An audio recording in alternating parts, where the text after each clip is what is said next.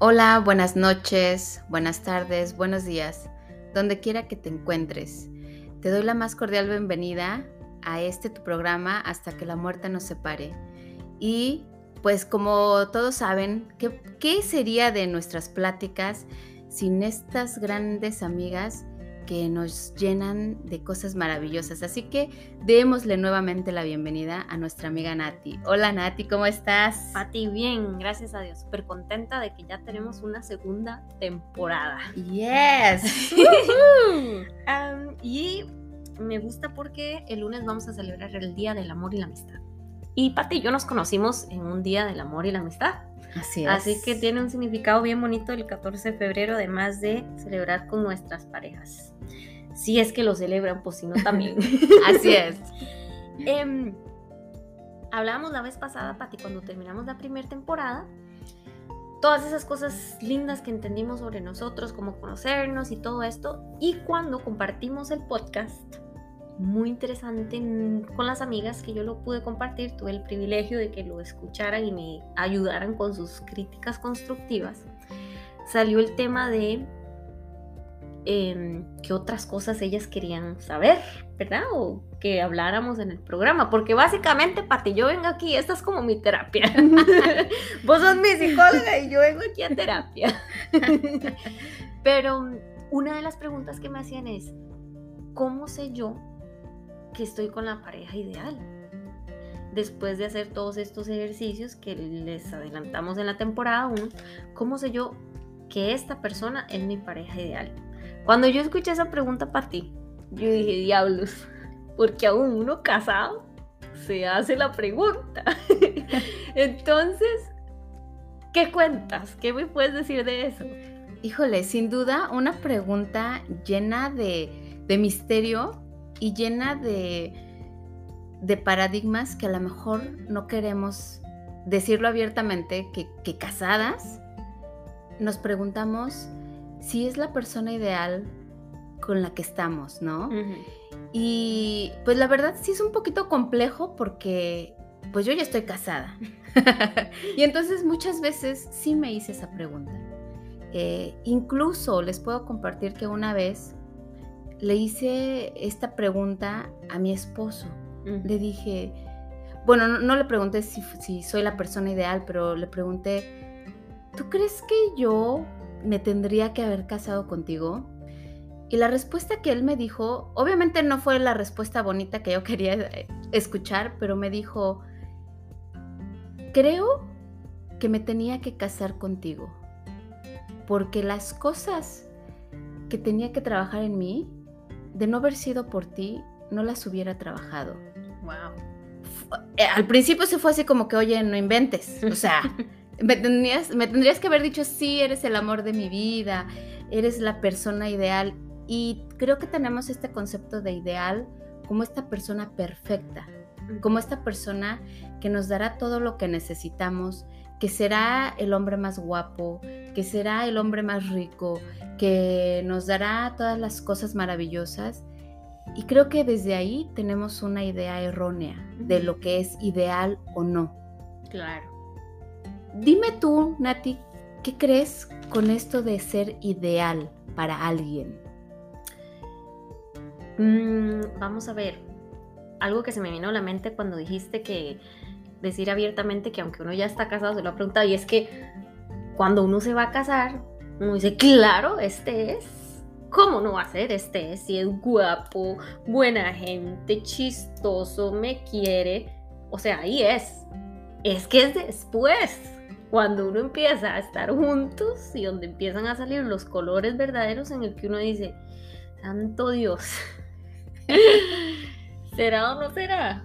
¿Verdad? Me equivoqué. Y ideal, muy bonito lo que te dijo Pedro, porque yo pienso que eso es correcto.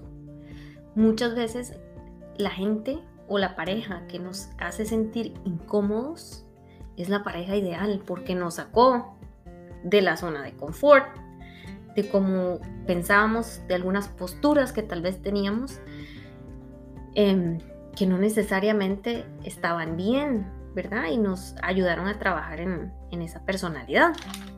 Sí me parece importante Cuando yo me casé ya estaba un poquito más madura y ya había yo definido algunas cosas que quería y no quería. Uno más joven, Pati, tiene más paciencia y tiene más, em, ¿cómo se dice? Como que dice, no, pues sí, eso se lo acepto, no pasa nada. Em, más bien yo creo que cuando uno está joven, no nos enseñaron a definir qué es lo que queremos.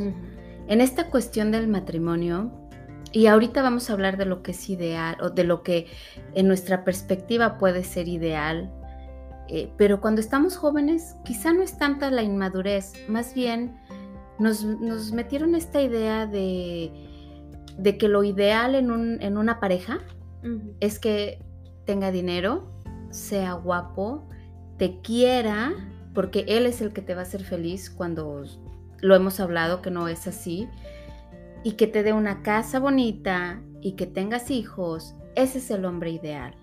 Sí, el que suple. El que suple, exactamente. Y, y qué bueno, ahora, o sea, yo cuando lo viví como, como joven, cuando me casé, tenía 24 años, y como tú dices, o sea, en ese momento sí era el hombre ideal, porque yo le veía que era guapo, que tenía una personalidad, o sea, súper imponente, tenía su propio negocio, o sea, ese era para mí. Pero lo estaba viendo desde esta inmadurez, desde esta ideología que yo tenía. Ahora, compártenos, Nati, cómo fue desde tus ojos cuando ya tenías un poco más definido qué era lo que querías en un hombre ideal. Mira, muy hice un ejercicio que en realidad puede parecer un poquito egoísta, pero pienso que todo el mundo lo hace, quiera o no quiera. Y es tener una lista de chequeo de qué quiero tener en esa persona. Entonces, como te digo, jovencita, yo decía, no, esto se lo paso, esto no importa. Ya más madura, yo decía, es que eso yo no lo voy a soportar en alguien.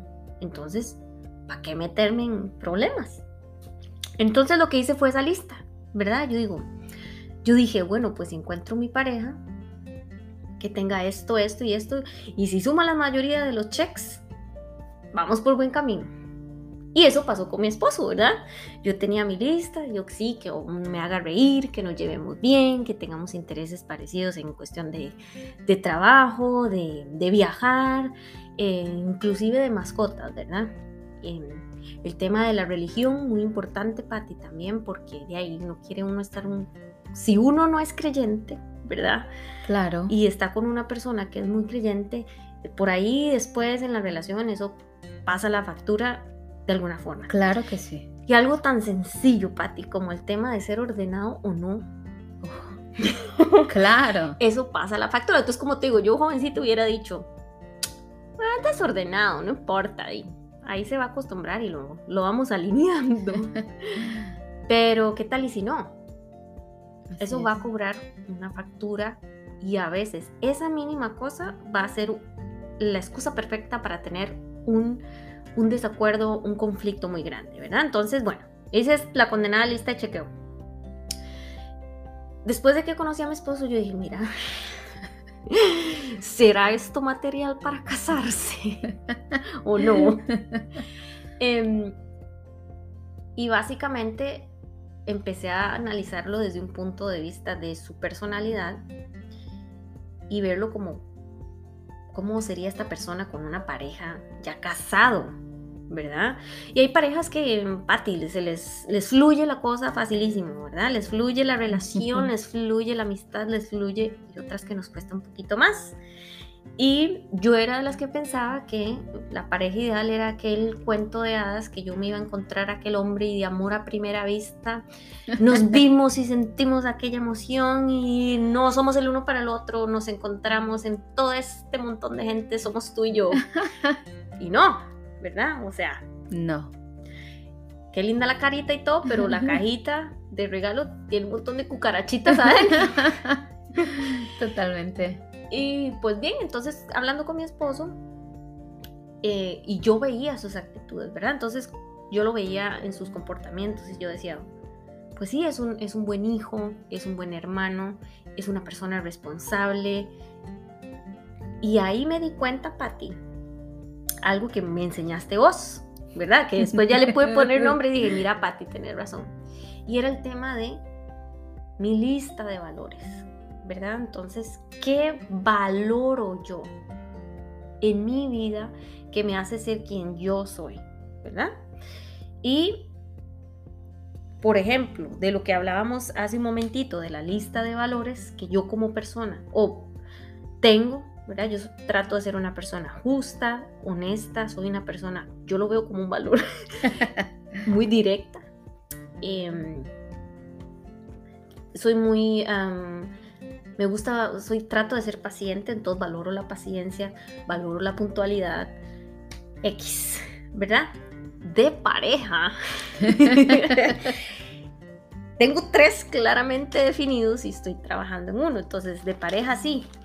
Tengo el tema del respeto así como súper em, marcado, el tema de la lealtad también muy marcado eh, de ser responsables, porque viene a ser responsables con el dinero, responsables con, con los perros, responsables con, con, el trabajo, ¿verdad? Y porque tengo la responsabilidad con otro ser humano porque estamos compartiendo la vida. Y el que estoy trabajando para ti es el valor de la libertad. La libertad. ¿Por qué nos cuesta tanto, Pati, ese valor? Eh, mira, ese valor ahorita lo vamos a retomar un poquito después, porque sí quiero hacer hincapié en lo que nos compartes ahorita con todo este checklist que tú hiciste antes de casarte. Yo creo que para encontrar una pareja ideal, tendríamos que hacer una lista como esta antes de casarnos, porque sí es muy importante saber qué religión vamos a estar, eh, eh, profesar, profesamos o compartimos. Eh, ¿Queremos hijos o no queremos hijos? ¿Dónde vamos a vivir? el trabajo. Y yo creo que por ahí se empieza, ¿no? O sea, nuestras amigas, amigos que nos están escuchando, y que quieren ver si la pareja con la que están o la pareja con la que se van a casar es la persona ideal, primero tendrían ellos que hacerse estas preguntas y compararlas con esta otra persona. Ahora, si estás casada, ¿verdad? Que, que fue en mi caso, que obviamente yo no tenía estos valores o este checklist, eh, antes de casarme. O ese aprendizaje, más bien. Sí, o sea, yo ya que desaprender lo que habías aprendido para hacer esto. O sea, yo ya estaba adentro, ¿no? Yo ya estaba en, el matrimonio. Y, uno, uno de los valores que sí fue muy impregnado en mí, porque los valores te los pone la familia, y la sociedad, y ahorita vamos a hablar de nuestros propios valores, que es ahí lo más importante para poder tener una pareja ideal, ¿no? Pero cuando yo tenía, yo este, este valor que a mí me inculcaron cuando era muy niña y que muchas personas, mujeres de mi edad o de contemporáneas, eh, es que con quien te cases es hasta que la muerte te separe. Ese yo lo tenía, o sea, pero así, ¿no? O sea, calcado en el corazón tatúa. Sí, sí, sí, o sea, ese no se iba. Entonces, como lo tenía tan, tan fuerte, cuando yo me casé, obviamente creo que mi esposo solamente cumplía dos de las cosas que yo, yo recuerdo que yo sí decía, quiero tener un hombre que tenga una personalidad imponente y quiero tener una familia. Eso era como lo más grabado que yo tenía dentro de mí, porque no me, no me enseñaron qué es lo otro, ¿no? ¿Qué, ¿Qué es lo otro? Bueno, saber dónde vamos a vivir, qué religión vamos a, estar, vamos a tener hijos, no vamos a tener hijos. ¿Qué es la parte del proyecto de vida con esa persona? Exacto, o sea, no tenía nada de eso, así que yo sí me casé así, como el borras dirían en mi rancho, ¿no? O sea, te aventaste sin saber qué. Al estar yo ya en el matrimonio y empecé yo a notar que no me gustaba, muchas veces lo he dicho, no me gustaba el resultado que tenía fuera, porque era infeliz, porque no, no me sentía bien con él, porque peleábamos. Bueno, aquí fue donde comprendí y aprendí que el conocer tus valores te van a llevar a respetarte a ti, a poner límites, pero a ser libre. ¿Por qué a ser libre? ¿Y por qué nos cuesta trabajo ser libres? Porque la libertad no es permitida. Mm, La libertad, sí, como decir, te casaste, te jodiste. exactamente. Sí o no, cuando uno, y especialmente los hombres, cuando se casan, se vuelven tristes, se vuelven eh, enojados, se vuelven frustrados, porque es más común que a los hombres les digan, ya te encadenaron, o sea, Sí. ya no eres libre, ¿no? ¿Por qué? Porque tienes obligaciones, porque ahora ya no te puedes subir a una motocicleta, porque qué tal que si te matas y dejas a tu familia desamparada. Eso es algo que se escucha muy a menudo. Y esa libertad nos, nos la arrebataron, tanto a las mujeres como a los hombres cuando nos casamos, porque ¿qué dicen? Te casas y hasta que la muerte te separe. O sea, ya no eres libre, porque la libertad como tal no es bien vista, aunque todos pedimos libertad, Sí. aunque creemos que vivimos en un lugar libre. Pero de la libertad a la que yo me refiero es la libertad emocional, la libertad de querer y ser quien tú quieras ser. ¿Cómo vas a lograr esto? Con tus valores. Cuando sepas qué son tus valores, y te doy un ejemplo de un valor que yo sí tengo muy, que yo en busca de estos valores porque aprendí hace muy poco, el año pasado, a principios del año pasado, estaba tomando una clase donde esta persona le hicieron una pregunta, ¿y cómo sabes que estás viviendo bien? Y esta persona responde, porque no estoy atropellando mis valores. Cuando dijo eso dije yo, a ver, a ver, ¿qué es un valor? ¿Y por qué no atropellarlos? Porque conocemos los valores como respeto, eh, ser, ser elocuente, ser respetuoso, ya lo dije, ¿verdad? Ser amoroso, es- es- todos estos valores, ¿no? Que nos inculcan. Pero tú tienes tus valores propios, tus valores personales, tus valores que te hacen sentir bien. Y ahí, y ahí fue donde empecé yo a buscar mis valores y me ha llevado un tiempo encontrarlos. Uno de ellos es que me traten con amabilidad. Para mí ese valor es importantísimo. Y es un algo, como lo decís, Patti, es que los valores se vuelven no negociables. Entonces, cuando llegas a esa conclusión, tenés el poder, porque eso es lo que te da, el poder para decir, yo no voy a negociar esto, así seas, no sé, estés viviendo en el amor eros que hablábamos, que era el, el amor impulsivo, porque me gusta, porque nos atraemos, etc. Pero eso nos va a dar la lucecita para decir, por aquí no es, porque repetidamente, aunque se sienta bien por los químicos que estamos experimentando, Sí. siento que mis valores están atropellados de alguna manera. Entonces, ojo, porque ahí, si repetidamente vemos esto, por ahí no es. O sea, qué difícil porque uno dice, uy, ojalá, y ojalá tenga un montón de tiempo sin nadie. Uy. Sí, y es ahí donde tú empiezas a poner tu límite, pero a la misma vez tu libertad. ¿Por qué? Porque si yo, si mi esposo me empieza a hablar fuerte, me empieza a hablar eh, de mala gana, yo tengo el poder, por, yo tengo el poder de decirle, ¿sabes qué? No me gusta que me hables así. Necesito que bajes la voz o necesito que seas más cariñoso. Me río porque yo tengo ese, problema, ese problema, pero al revés. Y me hace gracia porque mis hermanas y yo tenemos ese problema, mis primas también, ¿verdad? Y decimos que es por el apellido. Y, resulta que cuando nuestros esposos hablan entre ellos, ¿verdad? El chiste es, es que ellas no se escuchan cuando están pidiendo las cosas, ellas no se escuchan cuando están hablando. Y es cierto. Entonces, al principio me molestaba, ¿verdad? Yo definí qué cosa, ¿verdad? Como es que yo estoy hablando normal, pero, como te digo, ser directo no significa ser grosero. Totalmente. Y ahí depende de la otra persona. Si es una persona que no tiene ese valor, bueno, pues seguramente no le va a importar. Exacto. Pero si yo tengo este valor que no me gusta que me hablen así, yo pongo un alto. ¿Por qué? ¿Por qué pongo un alto? Porque si no lo pongo después, ¿quién crees? ¿Quién crees que se va a sentir mal? Tú misma. Yo. Y voy a empezar a irme contra la otra persona, en este caso mi esposo. Y es porque te fallaste. Porque me fallé. Y, ¿Y a quién le echamos la culpa? A él. Y ahí es donde está la libertad. Porque soy libre y lo dejo libre.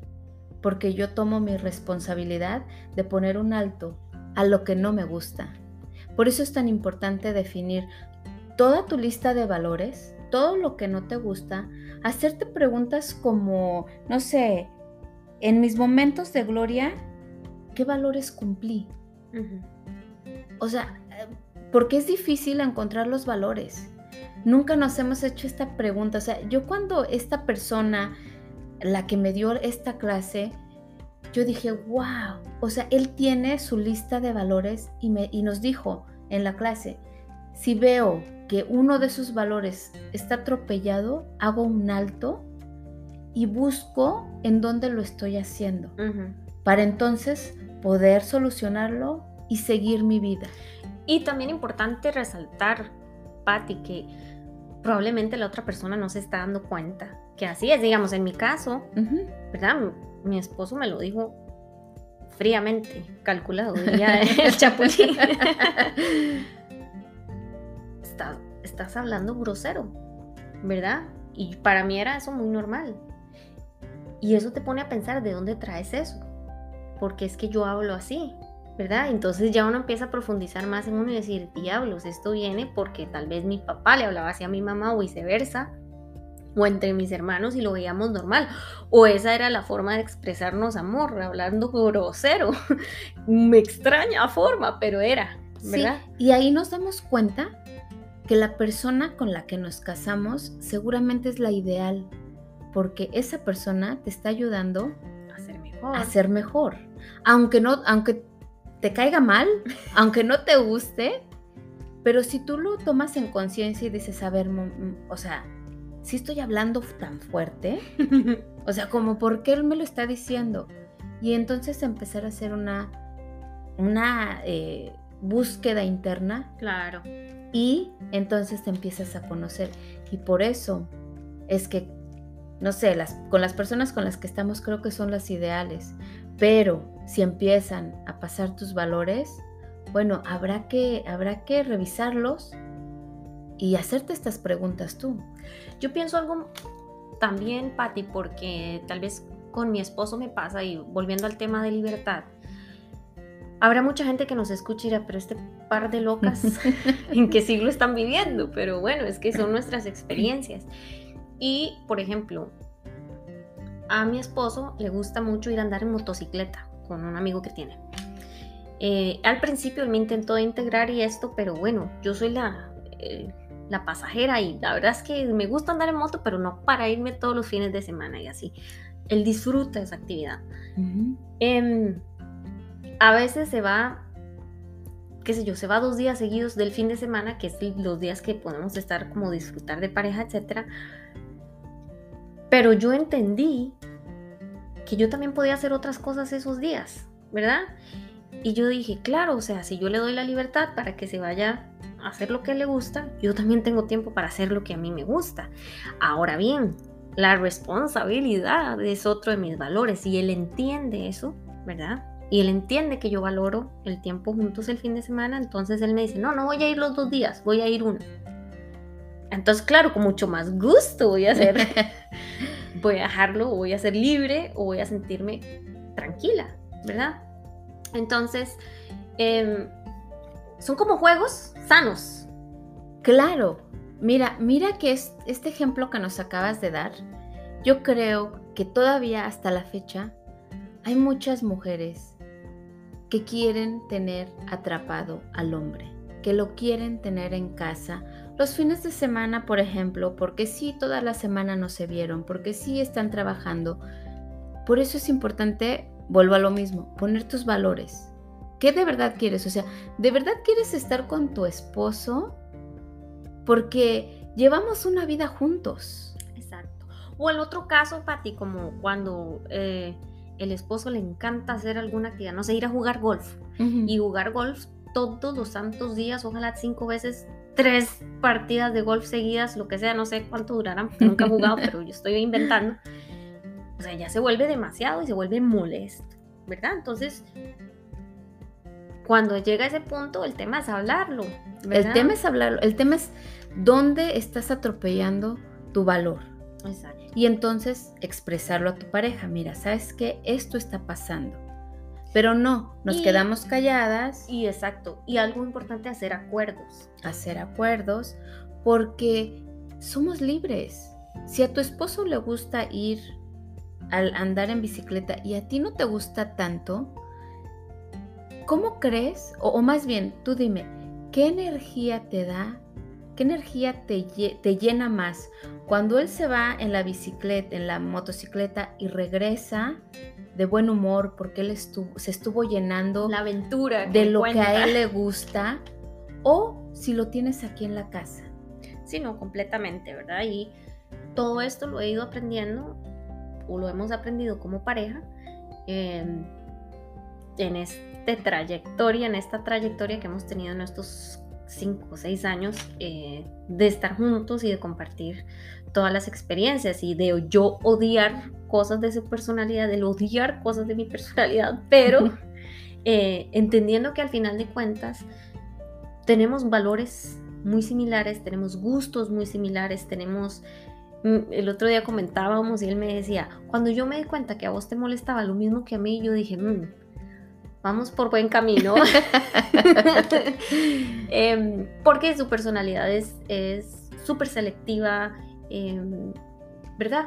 Porque em, tienen los mismos valores, es decir. Exacto. Entonces, algo súper rápido, Pati, tuve yo un, un novio joven y mi familia nunca fue de ser una familia cariñosa, de decir te amo así muy frecuente, nunca.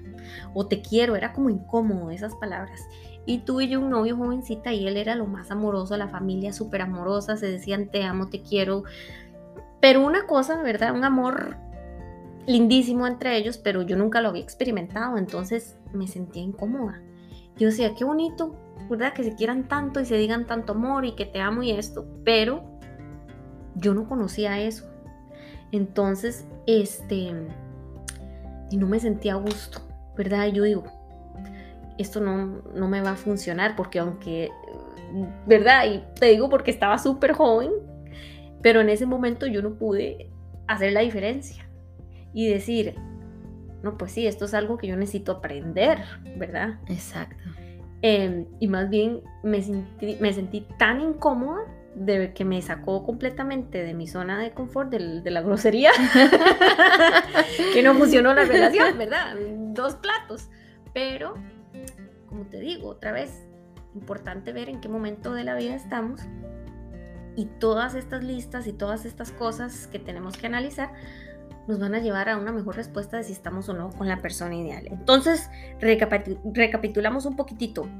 Eh, Patti, importante, ver algunas cosas o hacer el checklist de qué? De lo que te gusta hacer, como la economía, religión, los hijos, trabajo, mascotas, hobbies, experiencias fuera del país, vivir eh, o estar eh, dispuestos a que si te cambian de, locación, te vas a ir, em, y de tus valores. Importantísimo conocer tus valores para entonces saber si estás alineada con tus valores y estás alineada con esta pareja. Y si no, empezar a poner límites. Excelente. Muchísimas gracias, Pati. De verdad que siempre aprendemos mucho juntas. Em, y, nos, vemos... el siguiente capítulo en Hasta, que, la muerte nos separe.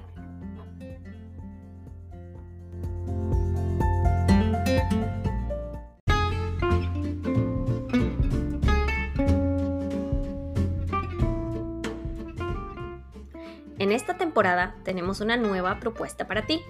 Todos los días aprendemos y nos toca aplicar esos conocimientos para ser nuestra mejor versión. Así que hoy toca hacer una lista de valores personales, esos no negociables. Nos encantaría que compartas tus valores en nuestra página de Facebook de Hasta que la muerte nos separe.